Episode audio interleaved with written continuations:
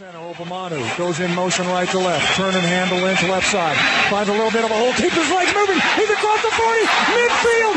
45. He's on the run. Lynch. 40. Pushes him at 35. Look at him go. He's down to 20. 15. He could go. He is going to go. Touchdown Seahawks. Olá pessoal, sejam muito bem-vindos a mais um Razocast, o podcast aqui do blog do Seahawks Brasil. E hoje, antes de começar esse podcast, eu tenho um recado, um recado muito importante. Respeite o gigante, que o gigante é o Náutico. É isso aí, papai. A semana podia começar de forma melhor. Eu sei que esse podcast está saindo na outra semana, mas está gravando na semana do título. Então aí, quem viu meu Instagram, meu Twitter aí, pode se deliciar é, com as minhas comemorações, né? E pra quem não viu, foi sensacional. Foi sensacional. É, ele. Primeiro eu queria mandar um grande abraço pro meu amigo André, que até agora ainda não engoliu a derrota. Né? Como todo rubro-negro normalmente. É. É, mas essa semana, inclusive. Um abraço pro Wagner também, que é. É, mas o Wagner é um rubro-negro mais consciente, né? ele, é, ele é um rubro-negro com coração de alvirrubro, né? Então é um cara mais. É, Dá pra entender. Mas assim, vale salientar que aqui em Recife, criminalidade caiu totalmente essa semana. mais baixo do que tempo. Porque todos os rubro-negros estavam em casa, né? é, Eu já disse, né? Um fenômeno, né? Parecia até que estava em extinção. Eu saí à caça, né? Mas é, não pude encontrá-los, né? O rubro-negro é aquela espécie. Todo estado tem um- uma torcida que é desse tipo. né? Quando ganha, né? Você vê aquele cheiro de naftalina da camisa. Lá o cara é rubro-negro desde criança, é sócio, é, é- é quase do conselho deliberativo do time. Mas quando perde, ninguém sabe, não gosta de futebol, meu esporte é futebol americano, pra que eu gosto. Normalmente isso que acontece, né? Então eu tô muito feliz aí.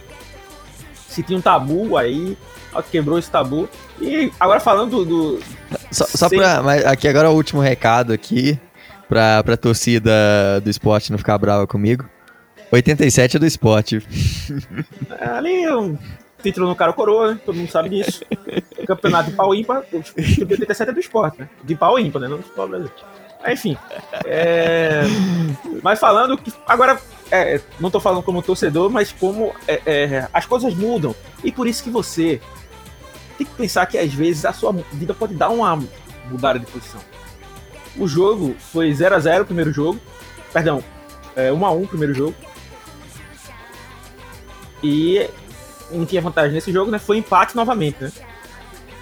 E depois de anos de vários títulos do esporte, né? Com. Pra ser legal, né? Com arbitragem contestada, né?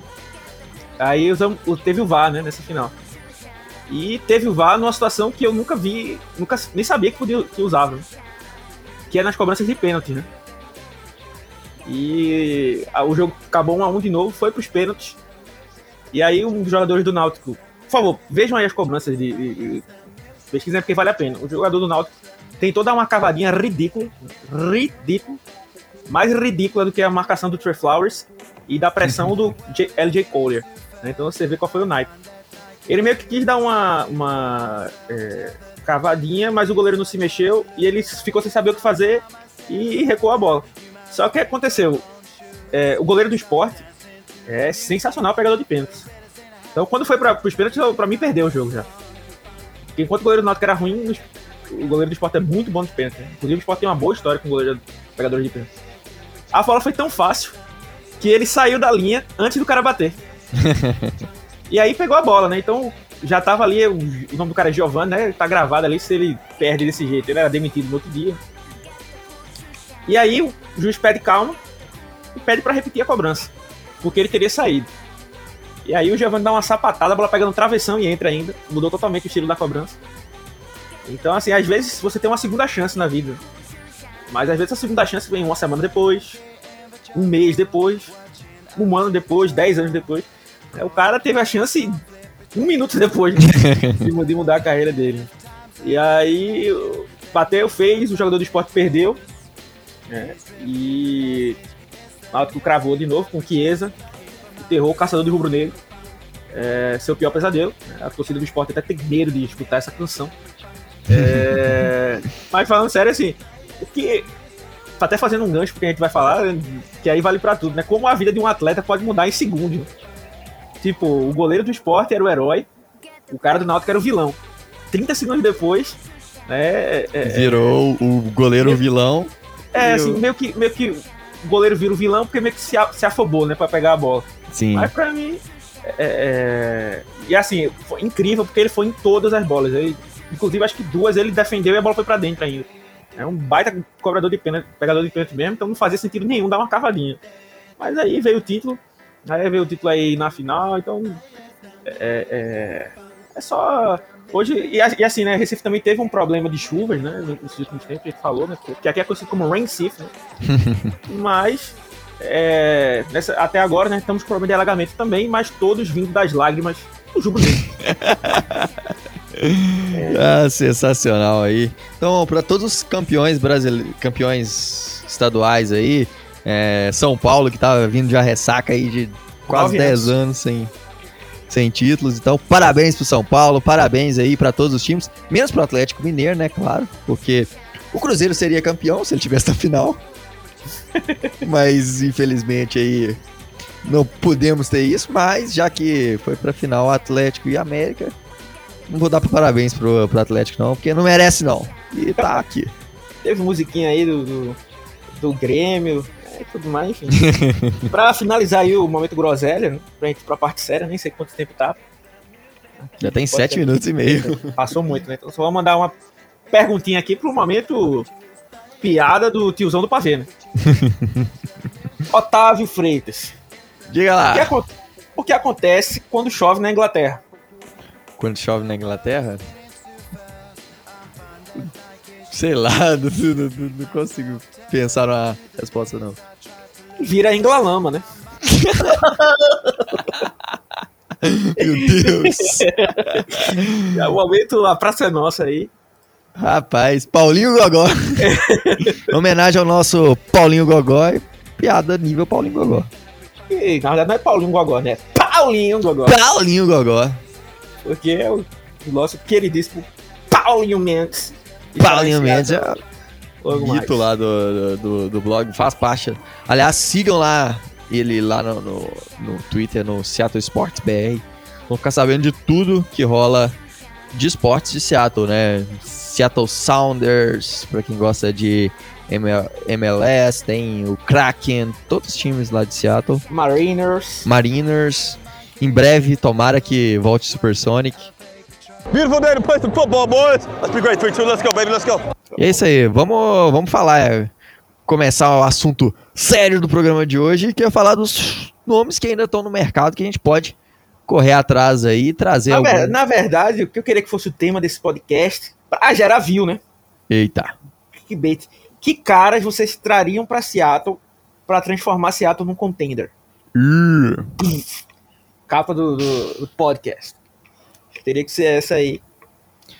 Então, polêmicas hoje aqui. Vamos, vamos é, levantar. Só, só, só, explicando pra galera, né, que não tá muito com, acostumado com o termo contender, né? são os caras que são candidatos, vamos dizer assim, ao Super Bowl, né? É, talvez para alguns Seattle já seja, né? Um contender. É, talvez para outros esteja bem longe.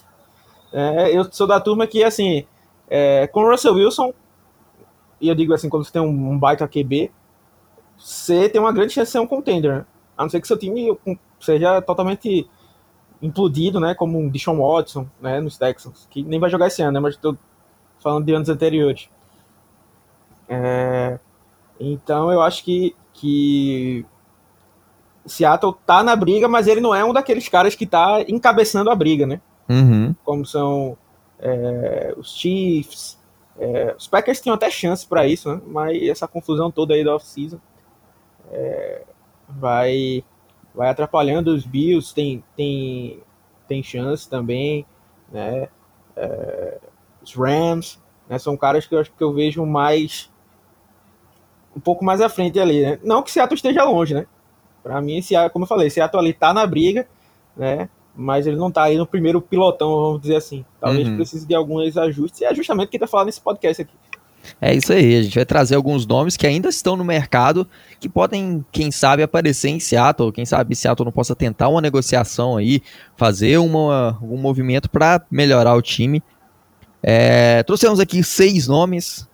É, aliás, na semana passada, contando que esse podcast sairá na segunda-feira da próxima semana que estamos gravando, é, tem um texto lá já com alguns nomes, com os comentários de, de, de alguns nomes que que a gente pensaria que se encaixaria bem em Seattle. E hoje nós vamos trazer até alguns outros aqui. A gente deu uma peneirada nos free agents e separamos alguns nomes. Para começar, claro, acho que todo todo fã de Seattle olha para Seattle e, e fala que o grande problema é OL. Inclusive abriu o Twitter aqui e acabou um, um dos nossos seguidores acabou de comentar a respeito da da OL. Né? E eu, assim, inclusive aqui, ó, polêmicas aqui. Eu acho que a galera eh, pegou essa coisa que Seattle não tem linha ofensiva e meio que tomou como regra e virou a desculpa para todos os problemas. Mas eu acho que assim, a gente parar para analisar, obviamente a linha de Seattle não é uma linha perfeita, mas no ano passado, por exemplo, é, não foi uma linha foi uma linha ruim, mas não acho que foi que, é, que ainda é uma linha péssima, que tem inúmeros problemas e que seja aí é, a pior coisa do mundo. Eu acho que a linha de Seattle precisa de melhorias, obviamente, mas é, ainda é uma linha mediana. Não coloco ela entre as piores da, da liga, não. Concorda, Alexandre? Não, não é a pior, né? Mas também não é a melhor. Então, é, eu, eu acho que precisa de ajuste, né? Teve uma evolução, mas ainda é uma evolução muito, como posso dizer, nebulosa, né? Uhum. Assim, é, é, o que eu quero dizer na verdade assim, é, é difícil projetar para esse ano, porque ah, vocês sabem que eu sou fã incondicional do Dwayne Brown, mas o Dwayne Brown vai estar um ano mais velho, né, com menos tempo de treino, coisa e tal, então será que o nível dele vai cair ou não? Sempre vai ficar essa dúvida. Uhum. É, ano passado ele não deixou cair. Acho que até melhorou em, em comparação à, temporada anterior. É, mas o que vai acontecer nessa? É, o Brandon Shell vem da melhor temporada da vida dele, né? Sim. E não foi lá a grande coisa, né? É, é, aí você tem o Damian Lewis que vai mudar de, de, de lado. Né? Será que isso vai impactar o jogo dele? Né? Será que ele vai mostrar evolução? É, o Gabe Jackson chega aí com muita gente adorando a, a contratação, mas eu tenho minhas dúvidas ainda. É, ah, não, eu gosto do Gabe Jackson. Não vem falar do meu menino, não. É, a minha contratação no off-season não vai falar mal dele, não. É, eu, eu curti, mas assim, também não, não boto minha mão no fogo. É, e o que também são dos, dos árduos defensores dele, né? Meio difícil defendê-lo, às vezes, mas é, veio de uma grande evolução, mas também só teve uma temporada. Né? Uhum. Então, assim, também não é algo que tenha um grande arcabouço aí para prospectar o que é, Seattle vai fazer no futuro. Exatamente. Então, então meio que fica nessa, nessa questão aí. O Forsyth chegou é, por aí, então já melhorou um pouco, mas mesmo assim é um rookie na sexta rodada, não deve jogar esse ano, provavelmente. É, então tem, tem essas questões, e por isso surge, surge aí como linha ofensiva um dos pontos importantes para se reforçar. Hey, Seattle, we got a deal. Go Hawks! Começando aqui, primeiro nome, claro, o sonho de todo, sonho de consumo de todo torcedor de Seattle agora é ter um right tackle de respeito, né? E no, na free agent agora tem alguns nomes como o nome de, de Mitchell Schwartz. Mitchell Schwartz veio lá do, de Kansas City, teve uma temporada ano passado sofrendo com lesões, e acabou sofrendo aí. Mitchell Schwartz no lugar de, no lugar de Brandon Shell elevaria essa linha aí para o nível alto da liga, né? Exato. Uh, o, o Brandon Shell é, é, ele tem um, é, um contrato que pode ser facilmente dissolvido, é, deixando pouca coisa no, no dead cap para Seattle. E por conta disso, é, fica sendo a posição, vamos dizer assim, mais fácil de, de se imaginar algo. É, eu acho que toda vez que a gente abre a caixinha de perguntas lá no, no Instagram, inclusive se você não segue a gente, né? Siga lá o arroba no Twitter e no Insta. É, sempre que a gente abre a, a, caixinha de perguntas, sempre alguém coloca lá, o, não, mas e o Mitchell Schwartz? É, será, que, será que dá? Por que ele não assinou com ninguém? Sempre tem essa pergunta. Né? Então, para sanar de uma vez as dúvidas sobre isso, né? Mitchell Schwartz, eu acho que ele se lesionou, se eu não estiver enganado, é, no jogo de final de conferência do ano passado, né? É, e teve uma lesão séria nas costas, né? E passou por uma cirurgia nessa off-season, então ainda está se recuperando. Né? É, por mais que os protocolos lá de saúde, os protocolos sanitários, né, estejam é, mais, bem mais avançados do que aqui no Brasil, é, ainda tem uma certa resistência, vamos dizer assim, é, uma, cer uma certa rigidez, com, com toda certeza, né, para evitar qualquer tipo de problema. Então não é tão fácil assim avaliar o cara clinicamente, coisa e tal. Então acho por isso que o Schwartz sobrou. Né? E também por essa dúvida aí e tal. Ele também não é nenhuma criança, né? Acho que tem 32 anos, fazer 33. É, mas assim, seria basicamente. Eu, eu diria que seria. Os, os, últimos números dele, dele nos últimos anos são semelhantes ao Dwayne Brown. Né? Mas se você olhar, assim, ele seria tipo um top. Acho que top, top 3 entre right tackles da liga. Uhum. Eu gosto muito do Ryan Rancic. É, talvez. Tinha alguém que tava na minha na ponta da língua para falar de right tackle, eu me esqueci. Brian Bulaga, um bom right tackle. É, mas tava, ficou meio fora ano passado, mas é ainda um bom nome. Mas assim, Sim. O, o Schwartz ali tá num top 3, vamos dizer assim. Sim. Saudável, né? É, então, assim, se ele fosse um cara que tivesse minimamente saudável, né, eu arriscaria aí um contrato de 9 milhões por ano, 8 milhões por ano, até 10 talvez. Porque seria um baita upgrade, né? pela idade, ele teria aí pelo menos uns três anos, né? E aí o Forsyth também teria outro cara experiente para aprender e, e, assumir a, a, vaga de left tackle no futuro. É, e aí, assim, a gente teria pelas pontas dois caras de elite. Né? Uhum. O Danny Brown é muito subestimado pela liga, né? Mas uh, o Schwartz não. Então, assim, seria aquele cara um nível muito bom de, de contratação. Eu levaria, é, como a gente falou, Brandon Shell teve a melhor temporada da vida dele ano passado, né? E, às, e se você pegar essa temporada dele, pode ser a temporada ruim de outros tackles, né? Sim. É, a que foi a melhor da vida dele, né? Então, assim, é, não tô dizendo aqui que o. Pode ser até que o Shell esse ano jogue e jogue melhor do que jogou ano passado, né? Uhum. Por mais que eu deteste o jogador, é, isso aí pode acontecer. Né? Eu, eu fiquei surpreso com o nível que ele, que ele exibiu, porque os quatro anos que ele estava no Jets, ele não jogou nada parecido com, com isso. É, então tem essa, essa questão. Então tem do Schwartz aí, a gente teria um cara de elite, né, mais um cara veterano para ajudar a linha ofensiva. Né, então para mim seria um movimento é, das duas uma. Né, ou o time de Seattle está dormindo, é, ou o Schwartz realmente está com algum problema sério. Né, ou tem aquele ponto que a gente fala também do, do draft, né?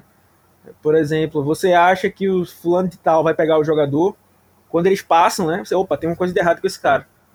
E vira consenso então, que todo mundo acha é, que é errado, né? É, então assim, pode ser que ah, eu nem fiz uma, uma, análise clínica, mas eu soube que tal time fez e não contratou, então deve ser esteja alguma coisa grave mesmo. Mas assim, eu acho que é um uhum. cara que valeria a pena. E assim, se ele tiver mal, vamos dizer assim, precisando de um tempo para se recondicionar, né, pode ser algo que você use para é, barganhar, né? Então, ó, velho, tu não tá em alta, tá? Então eu vou te dar esse contrato aqui, é um pouco menos do que você vale, mas você tem que entender, tal, tal. Assim, melhor do que não jogar, né? Eu acho que o cara poderia aceitar. Exatamente. Assim, o short seria aquele Rom Run, que agora eu tô aprendendo a jogar beisebol, é, seria o Rom Run aí. Daria para acertar é, é, é, de um nível absurdo e gastando menos, né? Assim, se você pensa no Schwartz no ano passado, é inimaginável. Sabe? Como o Schwartz vai parar em Seattle? Ou a gente não tem capital para trocar, a gente não tem cap para contratar, e agora ele ficou livre e baixou demais o preço por conta das lesões. Né? Então, como eu tô falando, eu olharia com carinho, tentaria aí agendar uma avaliação clínica dele, né, para ver como é que ele estaria. E se ele tivesse chance de jogar esse ano, eu assinaria, porque é, principalmente a segunda metade da temporada, é muito forte de pass rush, né? Fora a, a postseason, né? Os playoffs, que vão sempre demandar muito dos da, da, nossa linha ofensiva, que foi um dos grandes pontos fracos né, do nosso time. Então, meio que, a, que ter um, um, um Mitchell Schwartz ali evoluiria demais aí o nosso nível. Exatamente, com certeza. Acho que é, hoje o grande X dessa linha é a questão de, de right tackle, né? Ano passado o Brandon Shell fez até uma temporada ok, foi a melhor temporada da carreira dele, nada indica que ele vá fazer repetir o ano ok dele no ano passado. Então, nesse, nesse ano. Então, ter um cara igual o Schwartz é, seria e daria muita profundidade à nossa linha ofensiva, traria uma segurança avassaladora.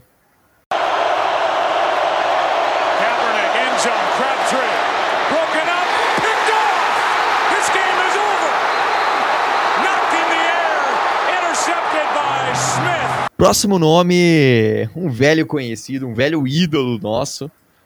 É, todos, todos nós, acho que muitos dos fãs de Seattle tá, é, veio por causa desse cara, que é ninguém menos do que Richard Sherman, nosso eterno cornerback número 25. É... E aí, Alexandre?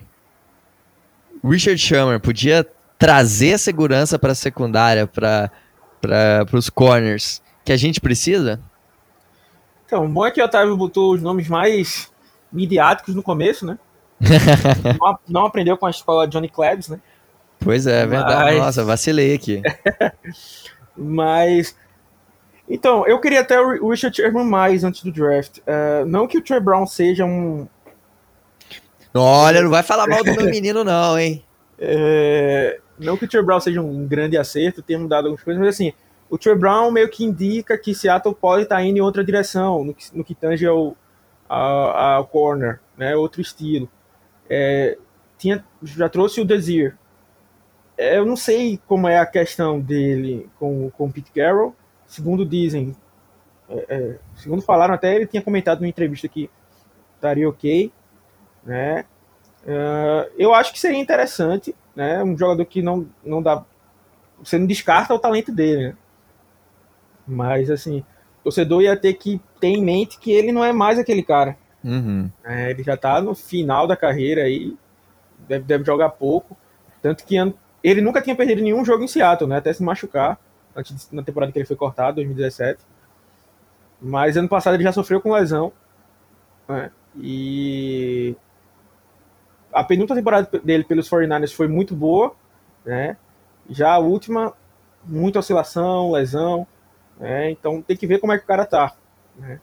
Porque o Sherman é um cara, mas um cara muito midiático, então ele não ia querer, vamos dizer assim, aceitar qualquer contrato, né? Então assim, não, não seria um cara que uh, eu faria um grande esforço para trazer. Por exemplo, acho que de todos os nomes que a gente vai falar aqui, o cara que eu mais faria esforço era o Mitchell Schwartz. É, eu acho que nessa corrida pelo contender, né, pelo Super Bowl, eu acho que o Schwartz é o cara que consegue ajudar a gente a dar o maior passo é, para chegar. E gosto do Sherman, né? Me fez apaixonar pela, por defesa do futebol americano. É, mas tem essa questão, já está com 33 anos, se eu não estiver enganado, não deve vir, não deve aceitar um contrato baixo, principalmente sendo em Seattle. É... Então, será que esse cara agrega? Eu, eu acho até que ele agrega, né? O DJ Reed, inclusive, é, é, fala muito é, do Sherman, de como ele ajudou ele a se moldar, coisa e tal. Então, assim, o grupo jovem que a gente tem teria uma vaga para o Sherman, né? Uhum. É, até porque, como a gente já falou aqui, para mim, é, o DJ Reed é o titular nessa secundária, mas tendo só um, um jogo nas costas, né? Uma temporada, perdão, nas costas. É, então não é algo que a gente consiga é, cravar, tipo, o DJ Reed vai fazer isso de novo, porque a gente tem pouco é, pouca coisa vista dele, né? Uhum. Então sempre vai dar essa essa preocupação aí, essa dúvida, né? Será que vai? Será que não vai? Então, assim, meio que essa, a posição de corner tá assim, joga o colete para cima, quem pegar pode ficar aí no, no elenco. Até para montar ali na nossa projeção, né? É, é, as primeiras vagas ficam fáceis, né? Ah, o Witherspoon deve ficar, o Reed deve ficar, né? O Brown, que foi draftado agora, vai ficar. Mas e aí as outras posições, né? O Desir, o Blair vai ser corner, né? o Brian Mills chegou por aí. E aí, qual, que é? Uhum. É, talvez é, falte um, um, grande líder, vamos dizer assim, na secundária. Né? Porque o Jamal Adams é um, meio que um líder vocal ali da defesa, mas não é aquele cara que, ó, vamos trabalhar aqui fundamento, vou te dar uns toques aqui, como o Sherman passou por Reed. Não tem ninguém que faça, que tenha esse papel por lá. Né? Então ele poderia ajudar mais mentalmente do que talvez em jogo, né? Em si. Sim. Mas pra, por mim, né, não seria um nome que estaria aí no, Seria mais aquela contratação para vender camisa, né? do que para algo efetivo no campo pelo Sherman, né? Talvez o Sherman no elenco possa ajudar outros jogadores a, a, a irem melhor né, do que ele próprio. E seria um preço bastante caro, né? Eu tô pegando aqui por base de alguém que. que de, um, de um corner de, de elite, que foi de elite durante um bom tempo e assinou com o time foi o Patrick Pearson, ele assinou por 8 milhões com, com o Minnesota Vikings.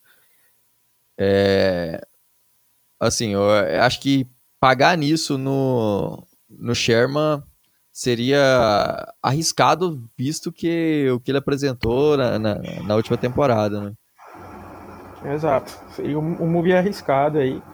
Como eu falei, o Sherman é um cara que eu acho que é mais fácil ele não jogar do que ele jogar por um contrato baixo essa temporada. Vamos, vamos passar aqui para mais um nome de linha ofensiva. É, outra, outra, a outra deficiência que a gente tem na nossa linha ofensiva entre os titulares é o Ethan Posick, é, que por mais que ele tenha deslanchado ano passado, feito bons jogos, no final, na reta final da temporada, ele caiu e ele, durante a carreira teve alguns problemas de lesões e é sempre essa incógnita é, em relação a essa posição de center, né? A gente hoje não tem um center reserva, o center reserva é o, o Kyle Fuller.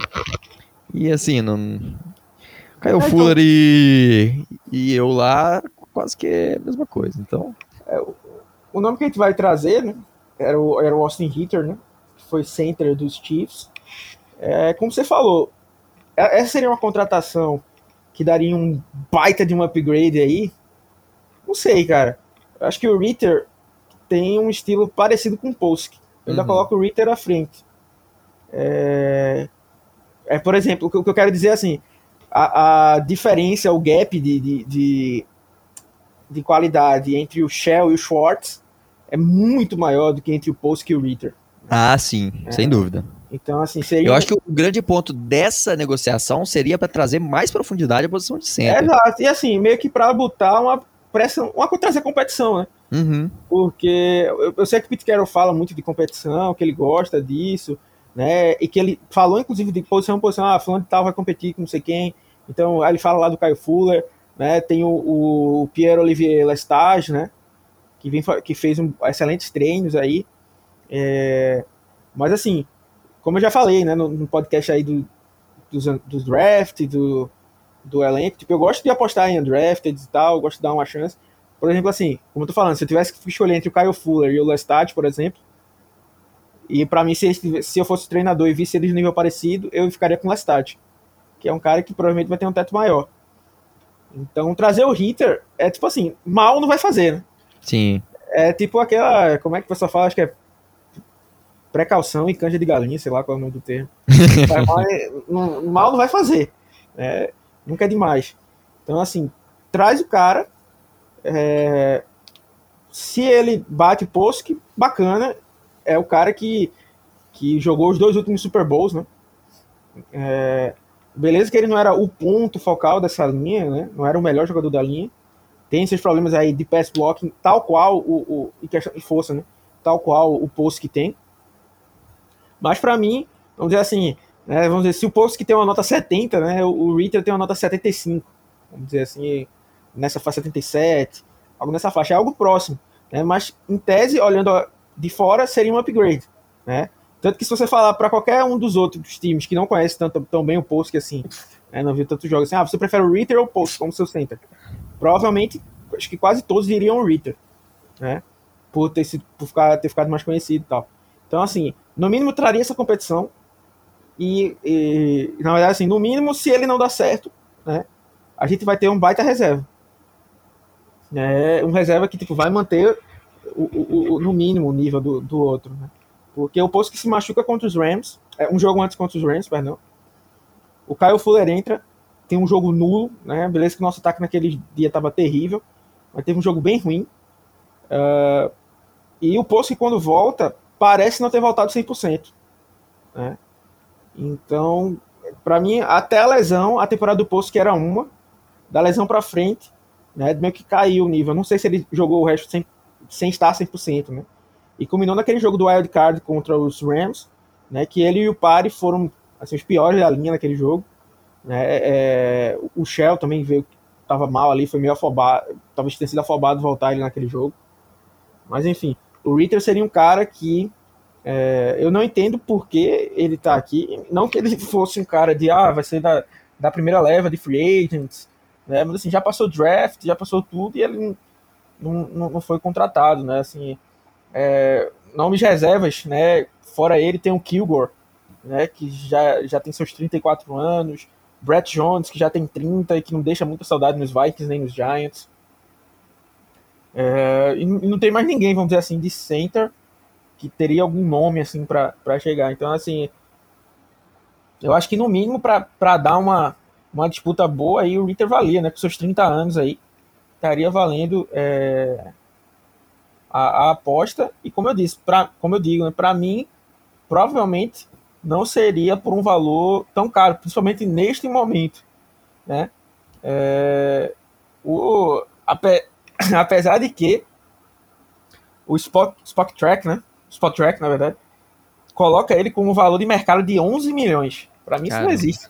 O, quem fechou por 11 milhões foi o Corey Linsley, né? Algo nessa faixa. Quer dizer, foi, foi mais do que 11, se não estiver enganado. Mas é algo dessa faixa aí. Dessa, Vou trazer os números aqui agora. Central de Inteligência do Blog Seahawks Brasil. Então foi algo nesse nível aí. Assim, o Ritter não está próximo desse nível, mas é, seria um, um, bom upgrade. Eu faria um movimento. Né? Até porque, como eu falo, os jogadores que estão aqui já estão mais desvalorizados. Né? Então vai ser aquele cara, ó, ou joga ou não, ou, ou fica aí esperando, porque mais do que isso não tem como dar. Né? E é, como se fala, agora não tem mais questão de escolha compensatória, coisas desse tipo. Então não tem o que, o que falar. Os jogadores vão se desvalorizando, né? Tem muito cara que tá aí esperando alguém se machucar, né? Então, tipo, ah, vou ficar aqui tranquilo, que vão me oferecer X. Aí o time fulano de tal aí se machuca, e aí agora que os caras estão precisando de mim para posição, eu vou poder cobrar 2x, ou X e mais um bocado. Né?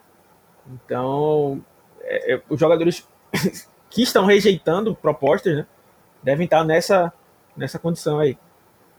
Exato, o Linsley assinou por 12,5, então é... Não tem como o, o Spot Track faz um excelente trabalho aí, errou por muito. 11.3 no, no, no não faz é, sentido algum, tendo como base o Linsley ter, ser 12.5.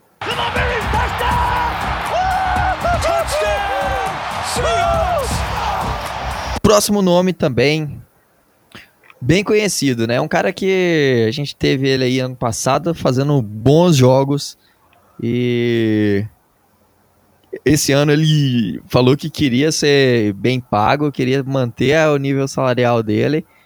Foi testou o mercado, ninguém quis pagar por um linebacker veterano. KJ Wright poderia trazer aí mais segurança para essa nossa despesa? Então, é, é, outro cara que eu tô surpreso aqui. Para mim era um dos caras que Seattle iria dar um overpay até. Tava esperando isso. Não veio. E eu achei que algum time iria contratá-lo. É, pela temporada que ele teve, né? Como eu falei, para mim foi a melhor temporada da carreira dele.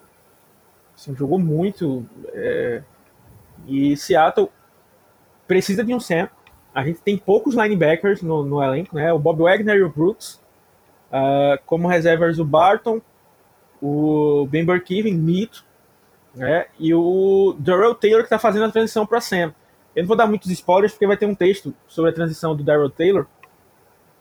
Mas assim, a gente até falou.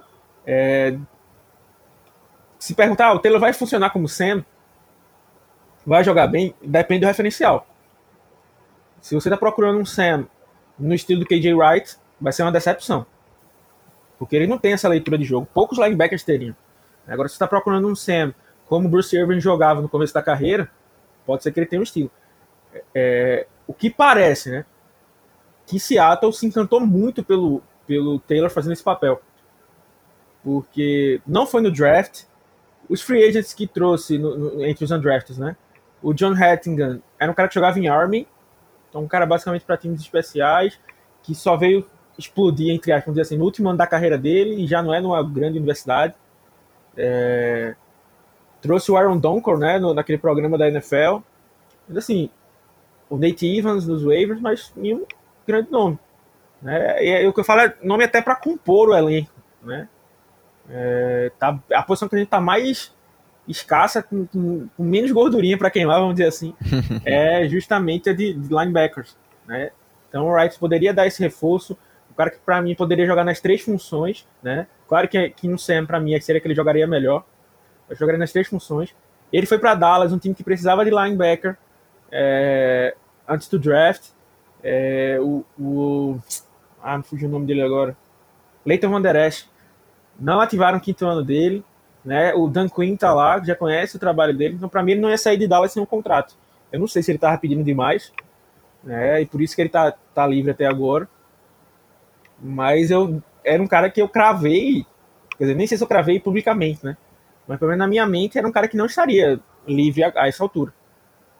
Então é um cara que poderia dar essa profundidade, né? E, se ele consegue repetir a temporada do ano passado dele, né?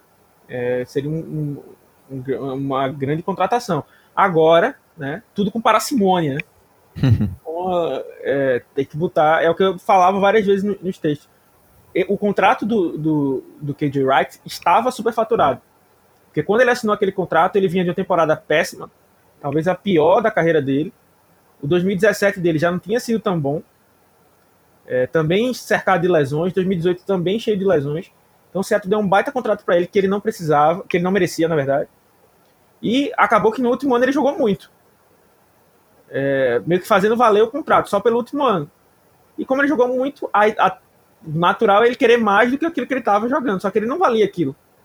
Então meio que ficou nessa sinuca de bico. Eu não sei quanto o KJ Wright tá querendo. Né? Até meu amigão do Twitter, né? Discutiu comigo lá. Ele disse que não tá desacelerando, mas é um cara que tá ficando mais velho é, precisa do, do, do, físico, o físico dele foi colocado à prova em alguns momentos e não correspondeu, né? E tem a questão da lesão. Ano passado não perdeu nenhum jogo, né? Mas os últimos anos dele têm sido tenebroso, tenebrosos em questão de, de, de, lesão. Pareceu ter se achado ali, se encontrado. Né? Então, se ele não tiver aí no, no incrível mundo da lua, né? e pedindo algo astronômico, né? Se ele pedindo algo justo, seria realmente uma, uma boa contratação para nossa defesa. Com certeza. Eu gostaria, eu gosto muito do KJ. Nosso menino Paulinho é o grande fã do KJ Wright. É, ele. Eu acho que ele agregaria bastante aí para nossa defesa também. É, seria uma contratação interessante. A só tinha que diminuir aí o. dar aquele descontinho na, na folha salarial para a gente poder trazer Rushing quarterbacks, we'll tell you about that, but here's a quick pass. Carson left side, 10, 5, touchdown, Seahawks! Vou falar de outro nome também que já passou por, por terras de Washington, do grandíssimo estado de Washington. Menino Sheldon Richardson. Tava jogando lá no Cleveland Browns, jogou lá por dois anos. É, fez uma boa temporada lá e tá aí ainda na, na, na lista. A gente tem problemas na, no interior da linha defensiva. A gente perdeu o Jaron Reed. É, nós estamos aí hoje só com o Woods, Puna Ford, é, Brian Monet e. E só, né? E só. tem aí o Cedric Latmore, o Gerald Hewitt, o Miles Adams. Olha, esses outros são caras undrafted, que não, não, tem tanto Teve aquele que trouxe lá o. Ah, o Robert Kendit. Ah, Kendit, é. Kendit. É... Tem ele ali, mas é um cara que você não sabe se vai jogar. Passou o ano passado inteiro sem. Teve o ano passado inteiro sem jogar. É, então realmente é uma posição que a gente. A gente não sabe se o Kohler ou o Green vão ser movidos para serem defensive tackles. É, mas é uma, uma posição que a gente precisa ficar de olho. Né? O Woods tem seus problemas de se manter em pe é, no peso, é, já teve problemas de suspensão. Né? Então, assim, o Woods não é um cara assim. É, ninguém tira esse cara, né? O Puna Ford é um cara que hoje ninguém tira. Mas o Woods, por mais que tenha vindo aí agora, ainda para mim não é esse cara. Então a gente precisa aí de um, de um defensive tackle no draft também não fomos é, é, nessa posição. Na free agency também já não, tem, já não tínhamos ido. Na, nos undrafted free agents, né, a gente só foi com um nome, que era o Gerald Hewitt, que eu falei. É, então, assim, meio que a gente uh, não é negligenciou né, essa posição. Então, onde o Otávio falou Sheldon Richardson, leia aí Geno Atkins, Kawan Short, seriam reforços interessantes. Né? Eu acho que o Sheldon Richardson, desses nomes, seriam mais interessantes pelo fato de ser mais novo e ter menos problemas de lesão do que os outros. É, mas qualquer um desses seria um bom reforço no miolo da linha. É, o Atkins teria aí o, o, o, Como a galera gosta de falar, né? Numa, numa expressão totalmente estranha, né? Um plus a mais. Né? Porque se é um plus, já é a mais. Mas um plus a mais aí de de ter jogado já com Dunlap, né? Faz, ter feito uma baita linha defensiva dos Bengals. Né? Carlos Dunlap, Johnson, é, é, é, Gino Atkins, de anos atrás, ali era temida. É, então tem, tem essa questão assim, mas o, Sheldon Richardson conta com, com ele o fato de já ter jogado por aqui. Para quem não lembra, ele foi uma troca de Seattle com os Jets. Eu te falo que eu tenho meio que. Quando sai, Seattle trocou com Jets, meu coração já fica meio apertado. É, porque até quando a gente consegue um bom jogador, como, como foi o Jamal Adams, é um preço muito caro. Né? O Sheldon Richardson, para mim, tinha sido um preço muito caro. Né? Foi aquele efeito cascata lá do Malek McDowell e tal. Foi uma segunda rodada, o German Curse, né? Sim. Pra, por um cara que só jogou um ano aqui. Meio que jogou fora essa segunda rodada. Então, não é aquele cara que. Não é o Aaron Donald, né? Mas é um cara que já teve seus, seus bons momentos, né? Tem um potencial atlético, né? Uma capacidade de chegar no pass rush, que é um problema que a gente tem desde a saída do Jaron Reed, que era o único do three, um puro, vamos dizer assim, que nem, é, que nem era puro, começou a carreira como no tackle e tudo mais. Então, para mim, seria um nome que daria um bom upgrade. Né? Para mim, César tem que fazer alguma coisa. Ou traz um veterano né, para essa posição, ou faz, é, é, no mínimo, coloca o Collier como defensive tackle. Ah, o Collier resolve? Não. Mas o futebol do Collier vai melhorar. Né, e pelo menos preenche um pouco mais ali. Porque pelos Eds a gente já tá meio lotado, né? Ali o, o Aldon Smith, Rushing Green, LJ Collier, Carlos Dunlap, Alton Robinson, Kerry Ryder. Talvez até esteja esquecendo de alguém. Né? Mas só aí já são seis nomes. Seattle normalmente Benson não Maioa. leva. Benção Maior, sete nomes. Né? É, e ainda tem um, um, cara que chegou aí pelo, pela Free Agency, que foi undrafted ano passado, o Marcos, Marcos Webb. Então tem teste tem oito nomes, Seattle não leva essa quantidade de, de caras. Né? Então é, é algo a se pensar se vai haver essa transição ou não, ou se vão procurar uma troca para esses jogadores. Uh, então, assim, o Sheldon Richardson para mim seria uma. Claro que é um, aquela questão, né? É um valor justo. Né? Não, não é um cara para se fazer loucuras. Né? Talvez essa lista, para mim, o único cara que, que valesse um esforço grande, como eu já falei, era o Mitchell Schwartz. Né? Porque eu acho que o custo-benefício dele talvez fosse o maior. Né? Para mim, nenhum desses caras que a gente está falando aqui são elites na sua posição. Hoje, né? O Sherman já foi elite. É, elitíssimo, né? Inclusive. É, para mim, o único que é elite é o Schwartz, justamente. Por isso que, para mim, ele seria o único cara que eu faria um, um esforcinho a mais para tê-lo.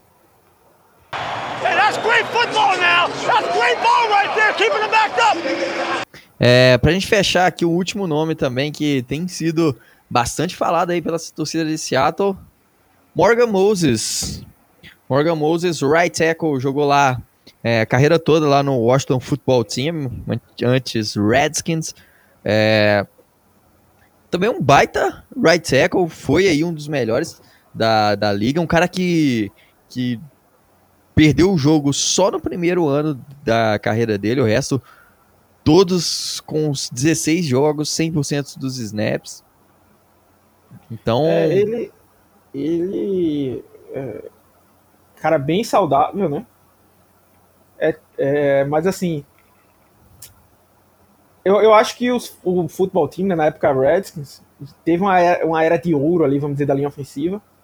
Com Trent Williams, Brandon Scherf e o Morgan Moses ali do outro lado. Mas é, depois de um tempo acabou sofrendo com lesões de, de todos, né? O Moses, com, como você falou, mais concentrado no seu primeiro ano. O Moses teve seus momentos de fere, acho que dois anos atrás. Muitas faltas de saída falsa. Era um cara que irritava bastante o torcedor de, de Washington. Mas, tanto que eu até comentei lá no Twitter, né? É, na última temporada, ele conseguiu se recuperar. uhum. Conseguiu voltar ao, ao, ao nível dele, né? Que não era um nível de elite, mas era um nível bom. É, então ele conseguiu dar esse passe, e quando ele dá esse passe, o time resolve cortar, né? E, ah, não, mas ele resolveu trocar. Resolveu trocar naquele esquema, né? Ó, a gente vai trocar, aceitando trocar, a gente corta. Se eu sou um time, eu não faço muito esforço pra esse cara, não. Se esse cara não é exatamente o que eu tô precisando. né? Então, assim, pra mim o Moses é um cara que, por mais que eu tenha dito que esteja bem mais abaixo do que o Schwartz, pra mim é um cara ainda que tem um nível maior do que o Shell. Sim. Ah, sem dúvida, cara. Não, eu acho que assim, não dá nem pra comparar em nível. Assim, Mas é- o, que eu, o- o que eu digo é que, assim, até se você é um aí do praticante do Shallowismo, né? Adoradores do Brandon Shell, é, mesmo que haja esses caras aí em Seattle, trazer o Moses, né? Pra mim, você cortaria o Shell, né? Pra trazer. Mas ainda que você traga no, e por um momento tem os dois daquele lado, é, é aquela questão, né? De dar profundidade. O grande problema é que por isso que eu vejo se caso Seattle traga o Moses ou traga aí o, o Schwartz, Schwartz. O, Shell, o Shell não ficaria no elenco porque a gente tem o Forsyth e tem o amado do Pete Carroll, Cedric Ogbuerri, né? primeira rodada, cara. É, e aí ele tem esse tesão aí, toda vez que Escolha ele número falar, 6. fa- fazem a entrevista, a entrevista do, do o Ogbuerri foi escolha número 6, acho que não, cara. Vou conferir aqui. Confere aí. Se for pior ainda, eu achava que ele. Já era um absurdo ele ter sido. Eu acho que foi 20 e pouco. Ah, não, lá, foi 21, foi 21. 21, tá vendo? Não, já era um absurdo ser 21. Ser 6, eu nem me lembrava desse absurdo gigante aí. Eu tava, le- Mas, tava tentando lembrar de alguém que foi escolha número 6, que era muito. É um tal de. Daniel Jones, né? É, mas assim, o Pete Carroll às vezes tá falando entrevista, tá dando entrevista sobre a Covid e ele vai lá e fala do Ogbuerri. Não, porque o Ogbuerri é um cara atlético fantástico. Não, mas e seus netos aí, Pete Carroll? Não, os netos são bons, mas vocês já ouviram falar no Ogbuerri? tá sempre elogiando o cara. Então, eu acho até mais fácil o time cortar o Shell do que cortar o Ogbuerri. Por mais absurdo que isso pareça. Então, mas assim, o Moses seria um cara do tipo assim, seria mais ou menos a situação do Hitter e do Posek. Né? O Hitter é um cara que é visto como melhor do que o Posek, concordo. O Moses é visto melhor como o Shell, concordo. É, mas estaria ali para disputar, vamos dizer assim, né, já que os dois estão aqui, né, já no, no grupo, eles ganham meio que uma vantagem. Então meio que estaria ali de igual para igual. A questão é essa. né? Então eu acho que o time cortando o Shell e juntando mais uma merrequinha ali, é, poderia fazer essa, essa contratação aí e já seria um upgrade no right tackle, como eu falei. Cara mais sólido, assim. Não é nenhuma mil maravilhas, como eu já falei. Teve anos de problema aí no, no pass protection, de... É, realmente, ele tem alguns momentos que eu assisti, eu disse, pô, esse cara é fere, velho. Saía antes, é, não sabia quem tava... Quem tinha que bloquear. Né? Ano passado, pra mim, ele Ah, fez uma temporada melhor. Sou, É sou obrigado a discordar do Palestrinho, assim. a comparar Eu- eu com a lenda e fede Não, é demais. Eu, eu tô dizendo que ele, te- ele teve momentos, né, em Sim, teve, 2019, teve momentos. de- que foi, eu acho que o pior ano da carreira dele, talvez tirando o primeiro, que ele ficou muito mais tempo machucado. E assim, é, o, o- o- é, mais um um ponto que eu acho que, que atrapalhou muito também foi a questão de, de ter a linha do, do- em 2019 do, dos Redskins na época era uma bagunça, né? Virou uma bagunça, então É, o, o- Acho que o Trent Williams estava passando pelo câncer dele, que ele não falou para ninguém, eu acho que foi nessa época. É, acho que o Eric Flowers estava jogando por lá. O Donald Penn, veterano, já estava jogando por lá também. É, então, realmente, foi uma, uma, temporada complicada, mas tem que ser falado, né? Foi um nível Sim. bem abaixo dele, né? É, tanto que ano passado ele teve uma pequena melhora e já mostrou bastante, né? Mas, acho que ainda, ele, ainda tem mais para mostrar comparado sim. a antes. É, eu, eu, acho assim que se for contar pela média, é, a média móvel dele pode estar mais baixa, mas a média geral da carreira dele é um, assim, um cara. Ah, sim, sim. É, assim, eu, eu coloco ele entre, sei lá, top 15 top 12 Ei, right não, tackles. Eu, eu não coloco um top 12, acho que não. Top 15 eu talvez até entre na conversa aí, top 16. Ah, eu coloco fácil. Morgan Moses, coloco fácil. É, eu tenho minhas dúvidas ainda, queria ver essa temporada. Não, pegando na média, na média da ah, carreira. Não, se pegar a média da carreira, acho que sim, pode estar tá aí pelo top 15. É, e um ponto importante, né, já meio que saindo do Moses, e também estando no Moses, é que, segundo foi reportado, né, na semana passada, que no caso agora é semana retrasada, é, Seattle teria tido, foi reportado, né, a gente não sabe como está falando, está repetindo o que foi dito, mas Seattle teria procurado o Russell Wilson e o Bob Wagner para reestruturar os contratos deles né, e, e, abrir um pouco mais de cap. Seattle hoje já assinou com todos os, os novatos, undrafted e tal, tá com o roster de 90 caras e tem é, no, no, cap geral 7 milhões e no cap é, é, real, vamos dizer assim, uns 6 e 800, algo assim. Então, em tese, para se manter, vamos dizer assim, Seattle não precisaria reestruturar. Só faria sentido reestruturar se fosse para abrir mais cap para trazer alguém. E alguém custasse alguma coisa. Então pode ser que, que tenha alguma movimentação nesses dias.